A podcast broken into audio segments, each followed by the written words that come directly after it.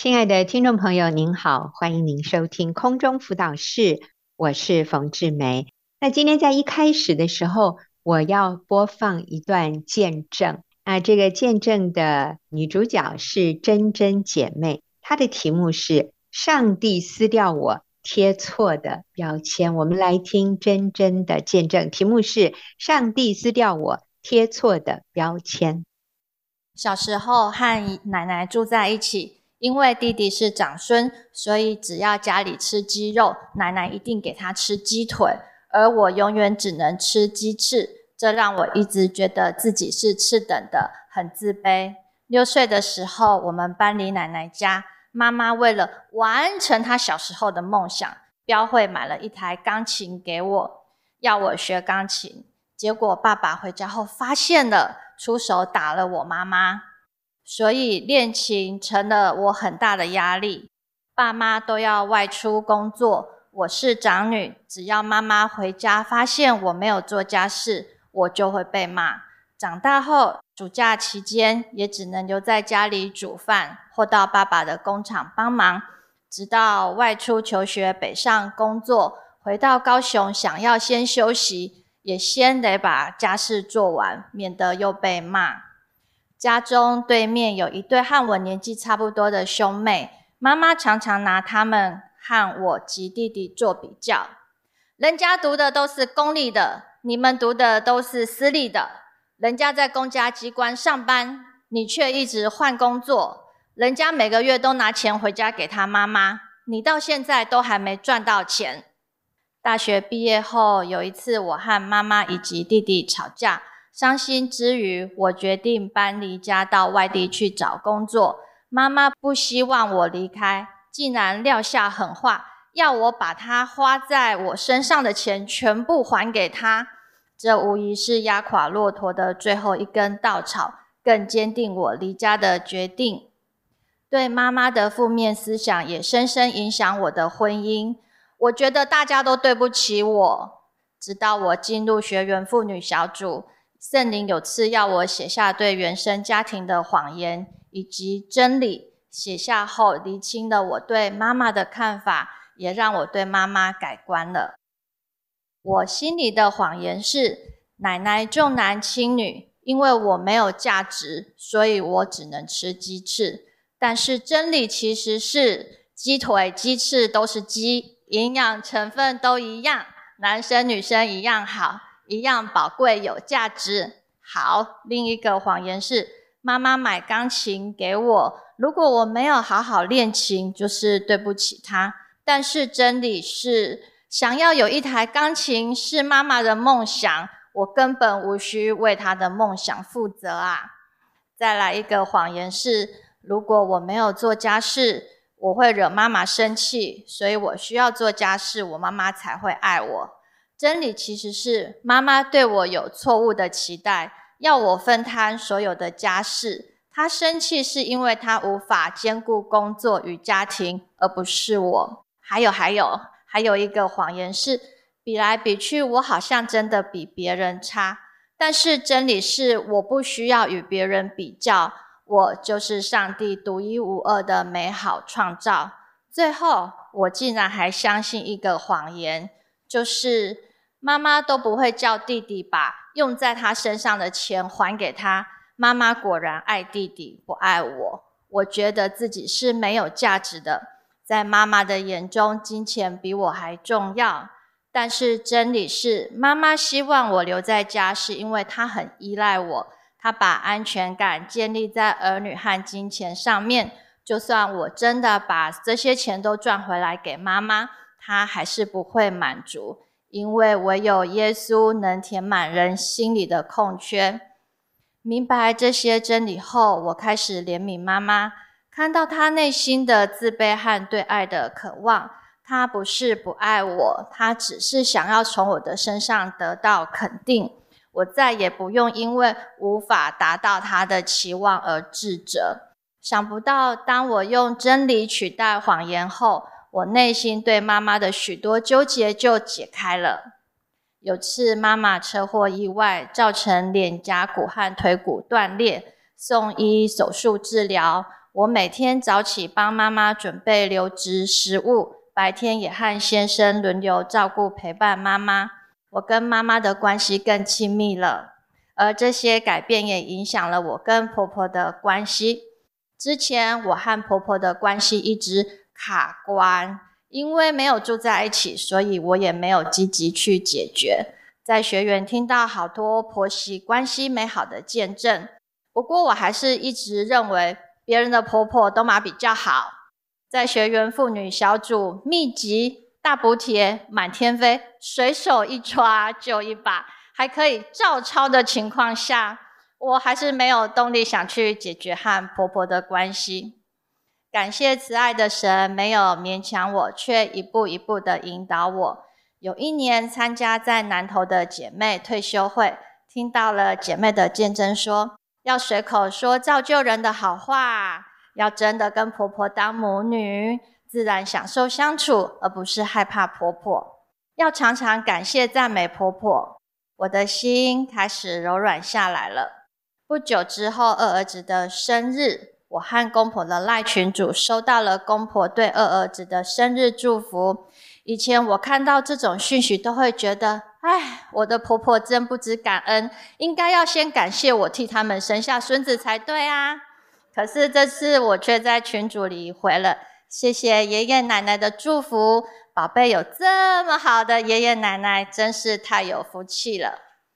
没想到婆婆也回我，我们两老要感谢你，把三个宝贝照顾养育得这么好，辛苦了。过三天换我先生过生日，婆婆在群组里又发了生日祝福给先生。我接着回：亲爱的爸爸妈妈，谢谢你们生下小钟，养育教导他正直、忠诚、良善、负责、勇敢、有智慧。更谢谢你们愿意让他成为我的丈夫，成为我和孩子们的支柱。公婆看完讯息，已读不回。我问先生说：“哎呀，你爸妈怎么都还没回？是不是吓死了？想说这个媳妇怎么突然嘴巴变得这么甜？该不会是要来骗财产吧？”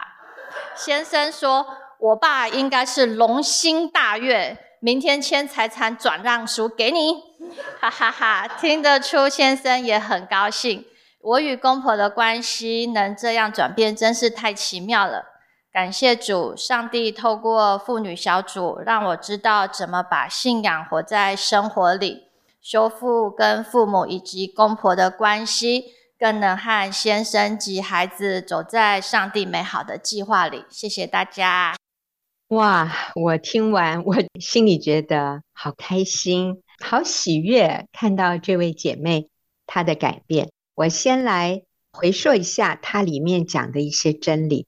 他的题目是“上帝撕掉我贴错的标签”。那过去他给他自己贴的标签，也不见得是别人贴的啊。就是我是不被爱的，我是不重要的，弟弟比我重要，然后我是不够好的。我想我们很多人跟他类似，就是我们会去解读别人对我们的对待方式，或者别人的眼光，我们自己去。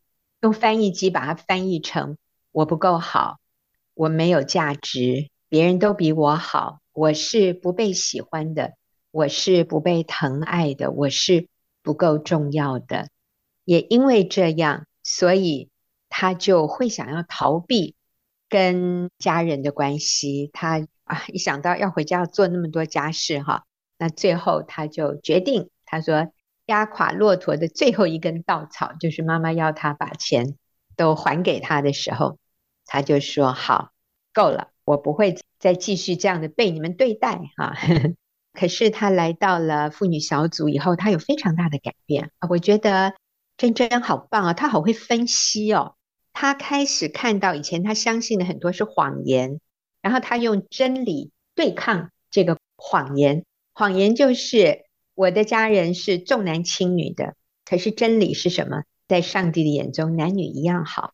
谎言是我家事做得不够好，所以我对不起妈妈，我需要用做家事来赢得妈妈的爱。可是真理是，是因为妈妈自己也有情绪，所以也不是百分之百都是我的责任。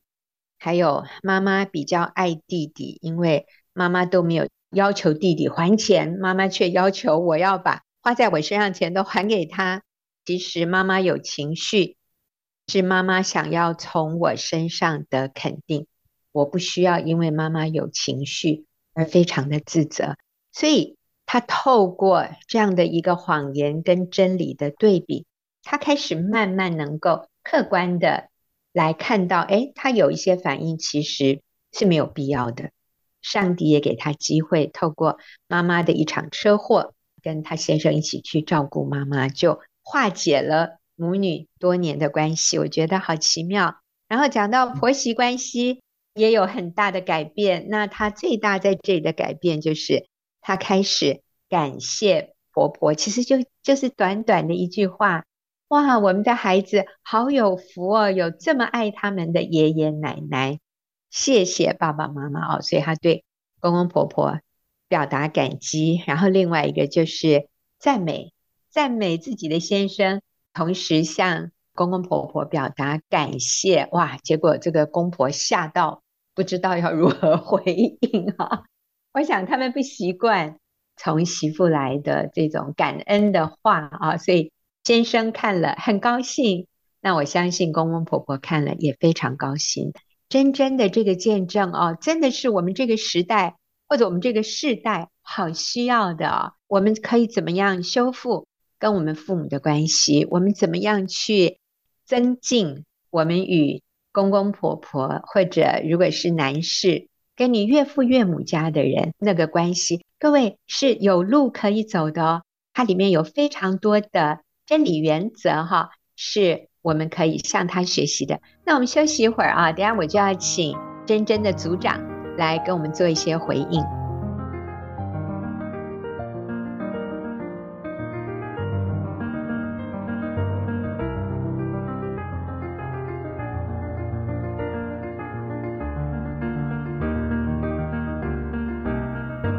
好，朋友，您所听的是空中辅导室。我今天在前面播放的是真真姐妹的见证，上帝撕掉我贴错的标签。那我现在啊，就请真真的区长岳玲，岳玲你好，好，凤姐好，大家好。岳玲啊，其实不是真真的直属组长，但是是真真那一区的区长。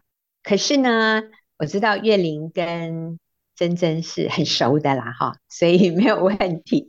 那我在想啊，因为我知道听我们节目的很多人也是在教会里面有服侍的，或者我们的听众里面也有很多人，你身边有遇到类似像珍珍过去的情况，就是你身边有朋友。他们在跟原生家庭的父母或者亲人当中有很多的纠结，或者你自己跟 原生家庭啊有一些纠结，那我就要问月玲一个问题哈，月玲，你认为真真她改变最大的一个关键是什么？是什么带来她的改变？你说说看，真真从加入小组到现在大概多少年的时间？五年多六年吧，OK，五六年。嗯。他当初加入小组的时候，是不是就是真的像他在见证里面说的，他是充满了受害者情节？他觉得他今天这么痛苦都是别人造成的。对，他刚进小组的时候，对每一个人都充满了愤怒，他会觉得。他都在付出，但是好像都没有人给他他要的回应，所以他来小组的时候是很受伤的，很多抱怨。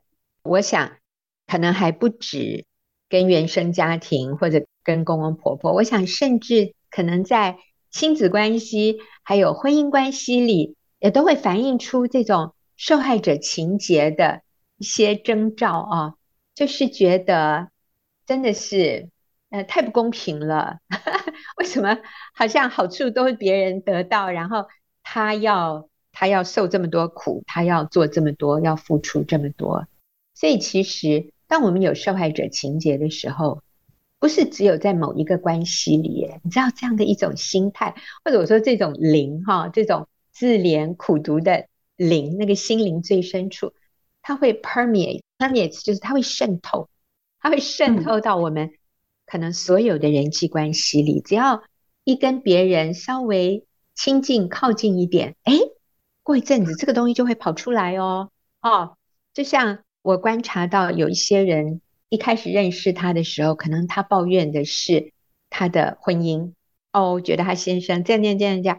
哎，你再多认识他一点哦，他又开始抱怨他的公公婆婆，然后就是他自己的原生家庭，然后他的小孩，然后抱怨小孩的老师，然后抱怨隔壁的邻居。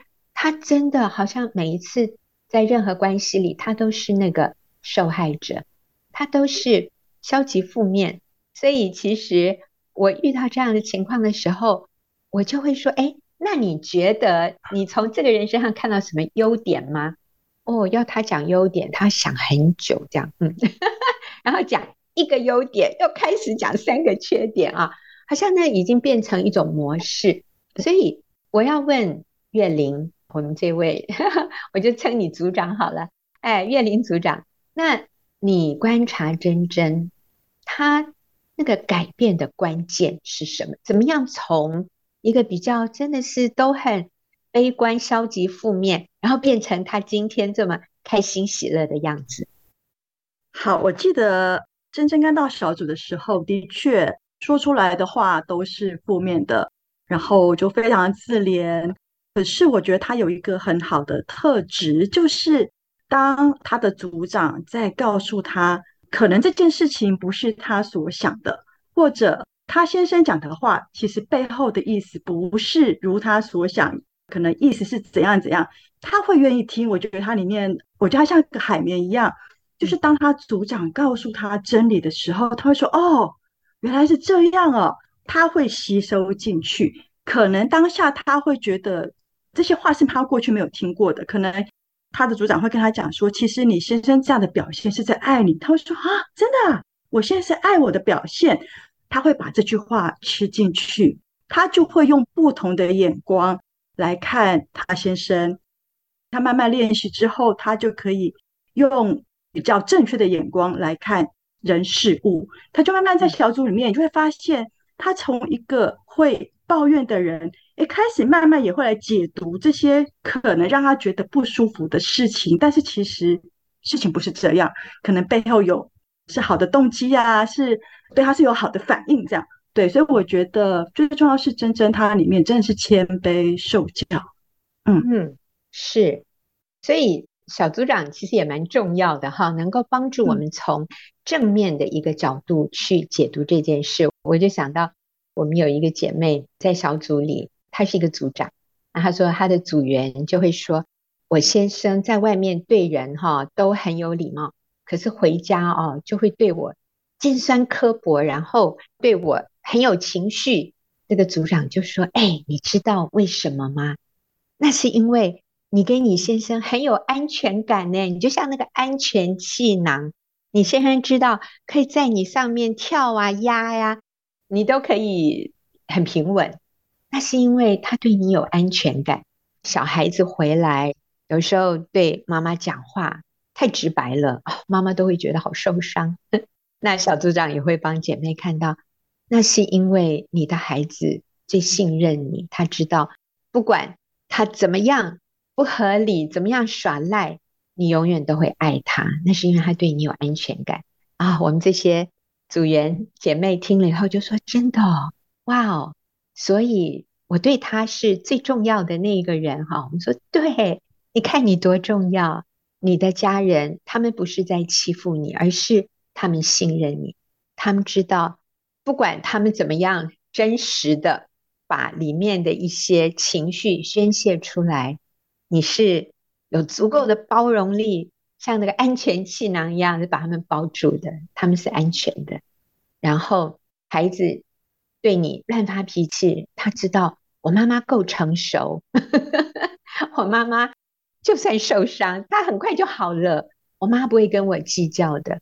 哇，当然这是孩子的不成熟，我也不是说他这样做是对的，但是我们可以不需要就觉得很受伤、很自怜，觉得大家都欺负我，这样太不公平了。为什么我小孩都不会这样对他爸爸，就敢这样对我？我说那是因为你比较棒，因为你比较成熟。好，所以你讲到说，真真最棒的地方就是他很谦卑，他愿意说：“哦，好，是哈，哦，好，我接受，感谢主。”你知道有一些人啊，当组长把一些真理告诉他的时候，他就会说：“不是，不是，你误解我了。”你不了解我的情况，你不知道我有多困难啊！你自己都没有经历过，所以你不了解我。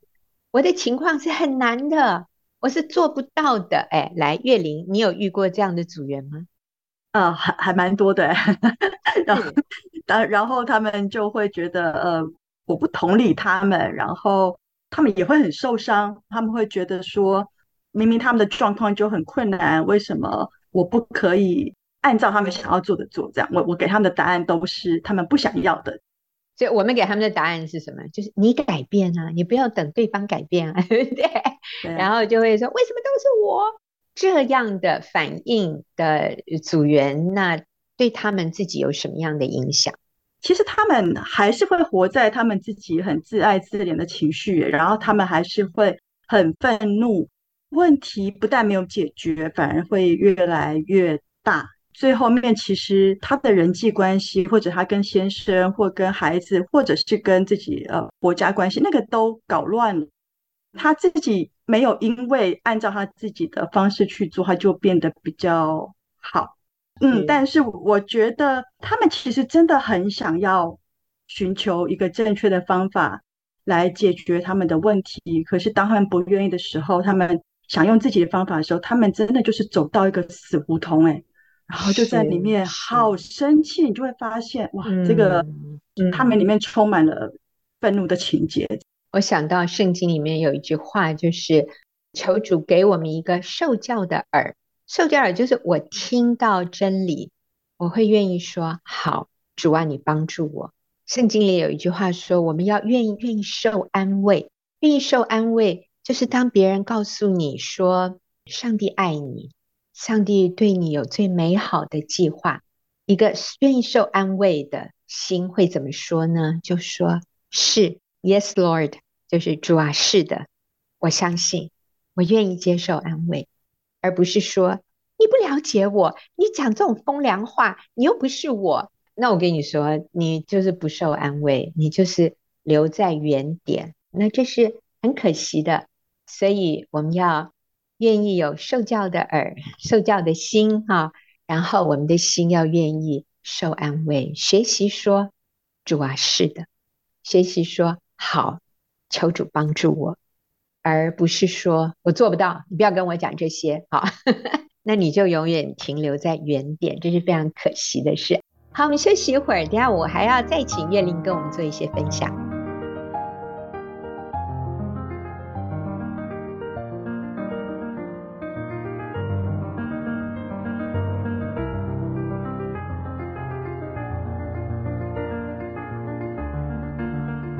所以我也访问一下月玲啊。其实我今天请月玲回应真真的见证，是因为我知道月玲你自己在成长的过程里面，你也曾经有这一种觉得父母或者祖父母偏心，然后觉得自己是受害者这样的一种一种经历，你跟我们分享看看。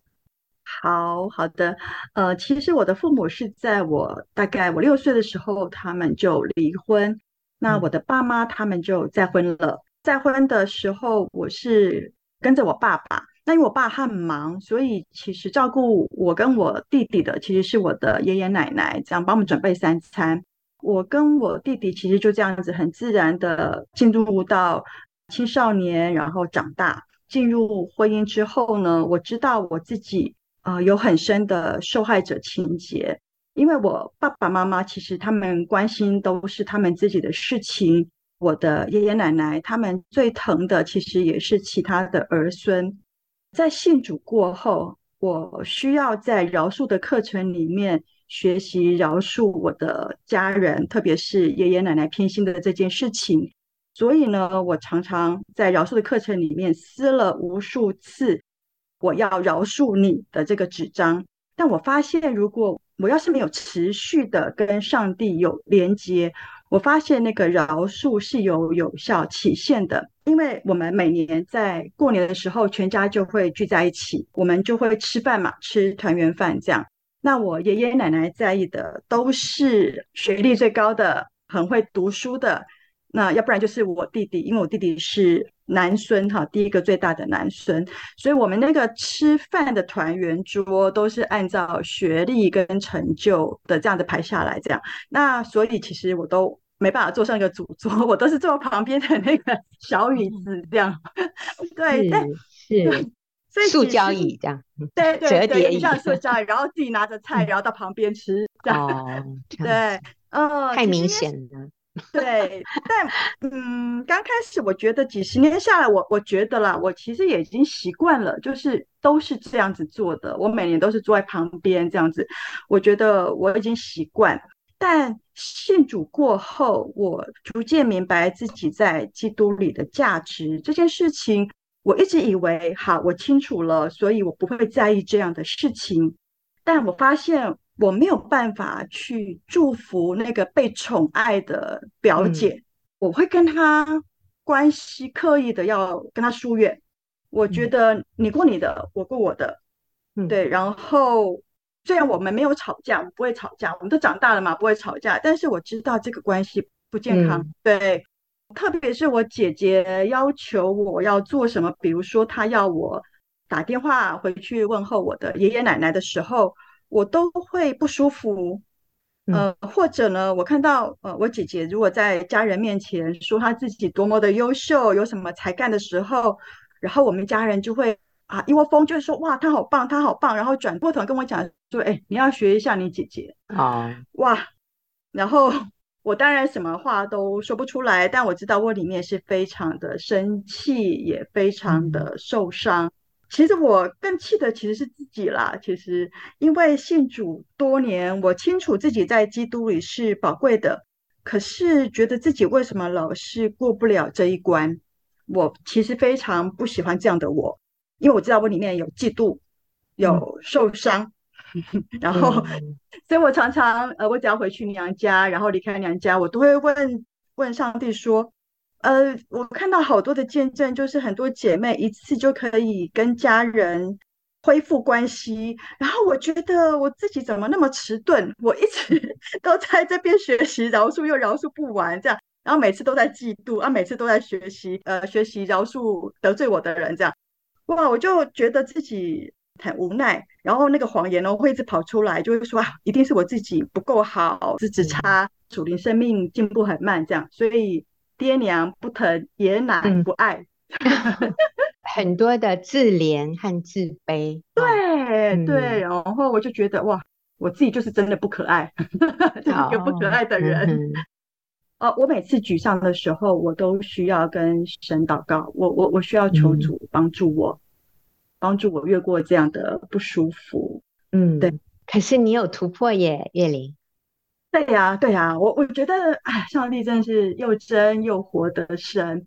我只要跟上帝祷告，他就会用我最适合的方式来告诉我。有一次，我记得好清楚，我又跟上帝说啊，我觉得，呃，我在娘家就是一个不被爱的人，呃，我就是呃，就是那个最被看不见的。我又很沮丧的时候，上帝给我一句经文，就是我看你为宝为尊。这句话一直在我心里面不断的绕，哇！我觉得神的话真的带来医治跟改变人心的力量。嗯，这句话帮助我，让我看到是啊是啊，我我可能真的不太会读书哦，因为我有过动，我有注意力不集中，但没关系，主看我为宝为尊。哎呀，我是主的创造，他一定非常的爱我。还有我的原生家庭虽然很混乱。然后爷爷奶奶只看重成绩好的或者是高成就的，那我是常常被忽略的。但是主看我为宝为尊啊，我觉得上帝让我知道，从小在那个被忽略的现场，特别是我坐在旁边那个小椅凳子，那个吃饭的时候，哎呀，主就在那边，主在那个被忽略的现场，主与我同在。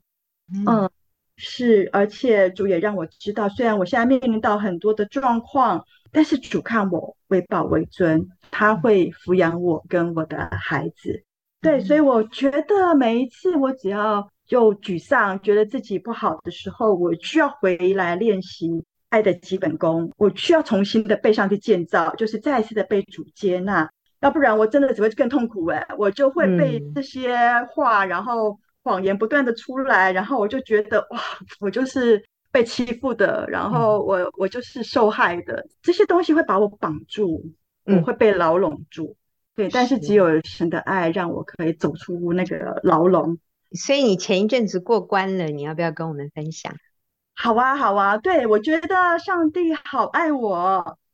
前几个月，因为我的爷爷他们年纪都很大了，我们家其实在乡下就是有几块田地嘛。嗯，我有家人就告诉我说，他说：“哎，爷爷已经把财产大概都做了分配了，这样。然后呢？”呃，没有你的份哦，他都是给了谁，给了谁这样子，就是给了最有成就的那个，嗯，哦，哎，我我听了，我竟然真的一丝一毫的不高兴都没有，一丝一毫的自怜受伤都没有，哎，哇，我觉得我完全过关了，我完全不会嫉妒，或者说自怜说，哎，你怎么没有给我 这样？嗯，嗯，怎么没有我的份？对，哎呦，我、嗯、我知道，我我有了基督就够了，好感恩。嗯，所以这个改变的关键来自于刚才月玲一直重复的那一节圣经经文，就是你看我为宝为尊啊，这是在以赛亚书里面的。你看我为宝为尊，所以上帝怎么看我，比人怎么看我更重要。而且上帝已经把最好的给我们了，就是把他的儿子耶稣基督已经给我们了。神本性一切的丰盛都有形有体的居住在耶稣基督里面，而我们也得了这丰盛。所以因为基督住在我里面，所以我就得了神所有一切的丰盛。那个丰盛是永恒的，那个真的不是今生短暂的。其实。今生短暂的日子，上帝也供应我们。我们不需要什么发大财啊，但是我们呃足够的可以生活。这个上帝一定供应，每天的玛纳，上帝是供应的。有的时候我们会觉得，我如果能够多一栋房子，或者我能够多一点存款，其实每天所需要的够用，那是最最美好的福分啊！耶稣叫我们不要为明天忧虑。你们不用忧虑吃什么穿什么啊，他说这些都是外邦人所求的。我们先求神的国和神的义，这些东西都要加给我们了。而除此每天需要的东西之外，我们最有价值，对我们来说最重要的是永恒里面的福分。而月玲和我想大部分的听众朋友，我们都得到了，那就是在主耶稣。耶稣基督里面的救恩，我们有永恒的生命，我们有永恒的家乡等待我们。那那个是从咬不坏、盗贼偷不走的永恒的财富。所以，当我们明白这个更高的真理的时候，我们就可以跨越地上的这些短暂物质的给我们的一些假象的幸福。哈，我们说幸福的假象。我们会以为拥有地上的这些比较有福气，可是其实天上的永不朽坏的财富，那才是圣经说经过火被烧仍然能坏的金子更显宝贵。那讲的是我们的信心，我们在基督里面永恒的生命。好，真好。那其实哈，我们今天还有两个问题要回答，是听众朋友的问题。那休息一会儿。等一下，我就请月玲帮助我们一起回答听众朋友的两个问题。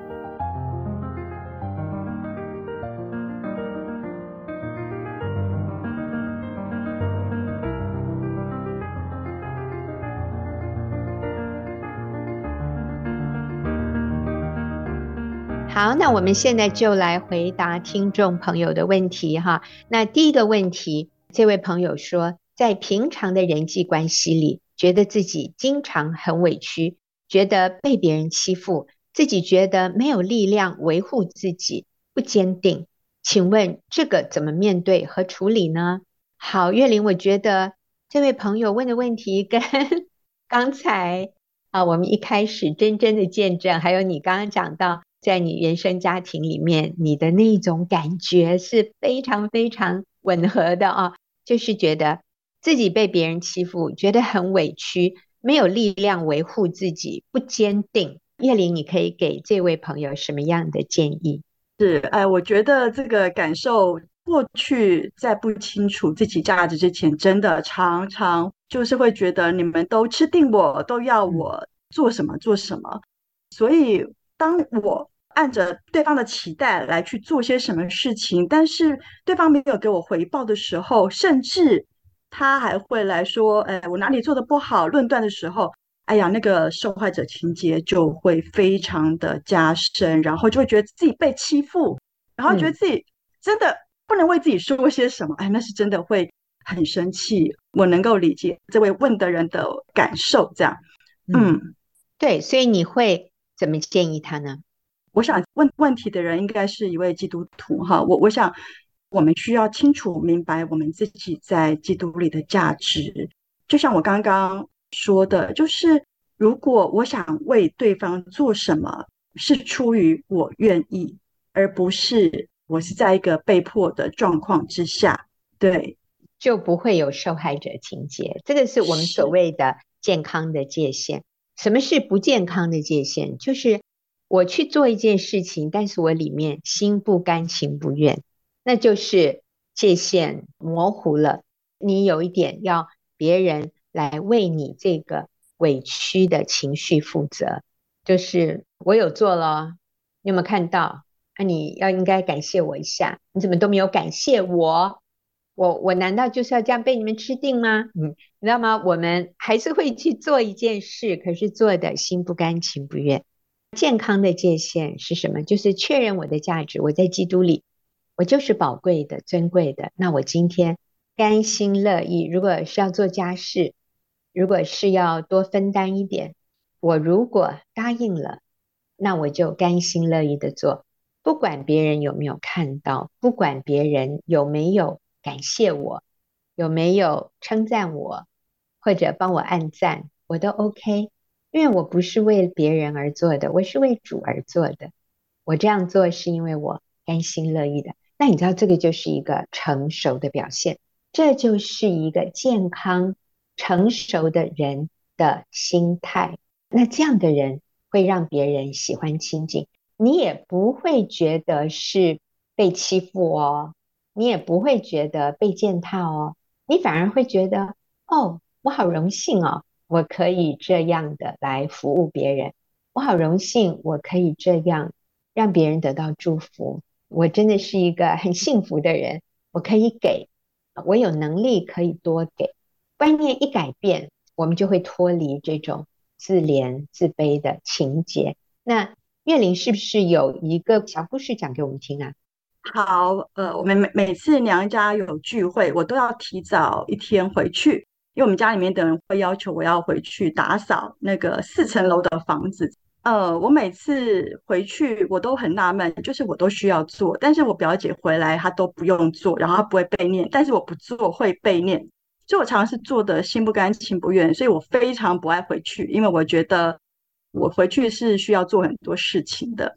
但是我后来信主之后，我清楚我在基督里的价值。越来越清楚圣经里面的真理之后，我就发现原来能服侍是一种极宝贵的能力，就好像耶稣替门徒洗脚，耶稣不是要来被服侍的，他是要来服侍别人的。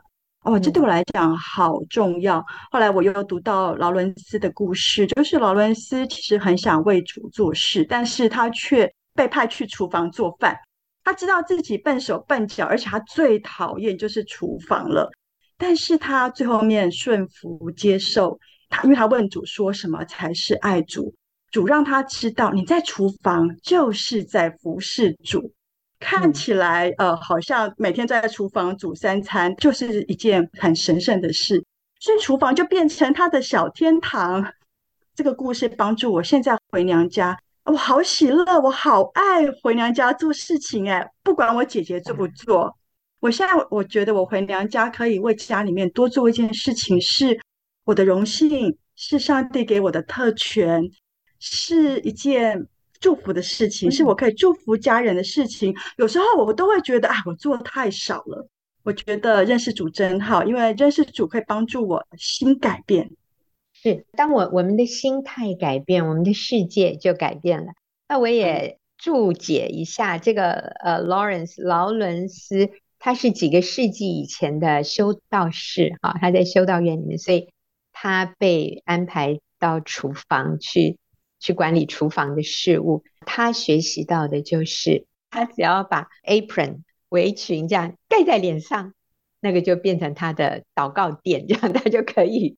在围裙里面，那个布盖着脸，他就可以单独的敬拜神，向神祷告。所以，真的，其实当我们的心自由了，环境是没有办法困住我们的。好，那我们再用两三分钟时间回答下一个问题哈。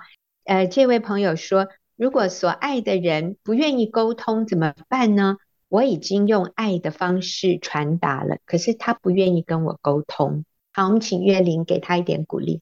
好，我相信发问的人已经非常的努力了，他很想向爱的人表达，但总不得其门而入，所以他心里一定很受伤，然后不知道还能做什么。但我想每个人都有爱人跟被爱的需要，对方不是不沟通，可能是害怕一说就会被否定，会被拒绝，或者是会被要求。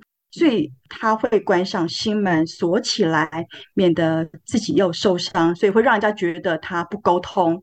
像这样的人，其实他是很渴望被接纳的。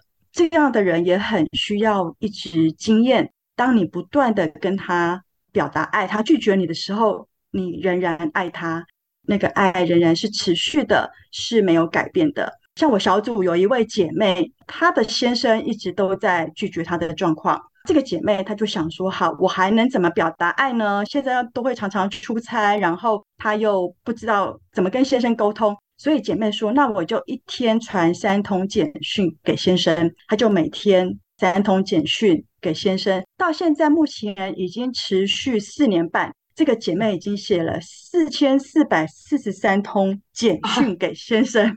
嗯，对。然后很奇妙，其实先生前面两三年都是对这些简讯都是不读不回，可是到现在，先生会主动回简讯给姐妹，然后呢，不管姐妹到哪里，先生都会马上打电话关心，哎，你到哪里了？现在怎么样了？这样哇，姐妹说她以前觉得是她自己在努力爱先生，但她发现当她去接纳先生前面几年的没有反应。她相信先生还是会爱她哦，她相信先生没有给她任何的回应，不是因为不爱姐妹，而是他用他的方式在爱姐妹。比如说，先生虽然不说话、不沟通，但是回来会带甜点，姐妹就说：“哦，这是先生爱我的方式。”原来她说我先生好爱我的，虽然他 不会回简讯。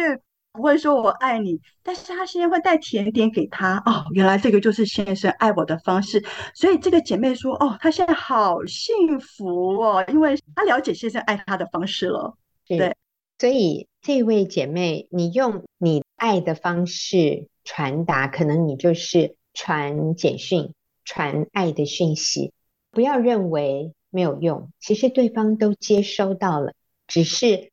对方表达爱的方式不一定是用你的方式，他可能不会回你这些简讯，但是他没有把你封锁，可能就是 代表他没有完全拒绝你，他还养家，或者他还还为孩子做一些事，我们都要解读，把那些他所做的事情看成是他还爱我。